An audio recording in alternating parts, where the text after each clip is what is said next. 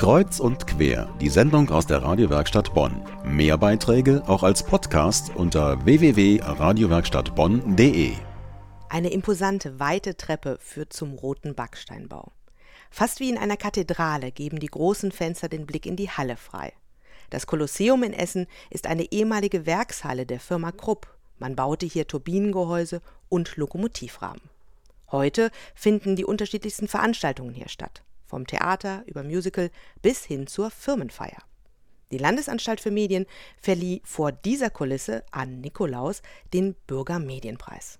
Bei mir zu Gast im Studio ist einer, der hautnah mit dabei war, mein Kollege Andreas Moh, der für die Radiowerkstatt Bonn den Abend beobachtet hat. Es war ein toller Abend, Andreas, oder? Man kann es fast mit einem Wort sagen, sensationell. Also wie ein Galaabend in Hollywood.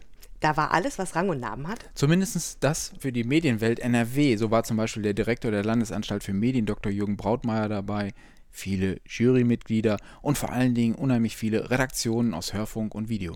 Wie viele Menschen waren das? Ja, insgesamt waren es über 400 Gäste. Sie saßen an langen Tischen, die nett gedeckt waren. Und diese alte, ehrwürdige Industriehalle war vollgepackt mit modernster Technik, so wie sich das für Medienwerkstattler halt gehört.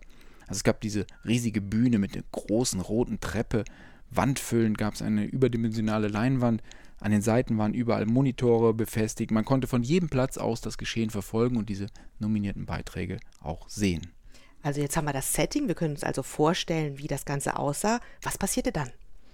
Es gab natürlich die obligatorischen Grußworte und dann ging es über die schwungvolle Moderation rüber in die Vorstellung der Nominierung. Unterschiedlichste Kategorien wurden dargestellt, vor allen Dingen nach Altersgruppen gestaffelt, das ist sehr interessant. Und alle Beiträge wurden kurz angespielt. Und was passierte dann? Dann stieg die Spannung, ne?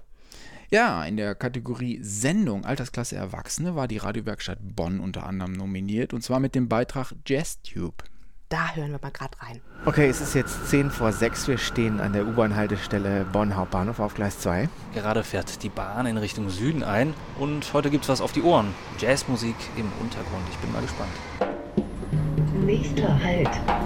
Universität Markt. Und der Jury blieb fast gar nichts anderes übrig und so hat sie auch nominiert. Platz 1 für diesen Beitrag. Gewinner in der Altersklasse Erwachsene Kategorie Sendung. Produziert wurde dieser Beitrag von Daniel Hauser und Martin Fuß. Glückwunsch an die beiden. Super. Das war aber noch nicht alles für diesen Abend. Und vor allen Dingen, wie die Preisverleihung weiterging, dazu gleich mehr.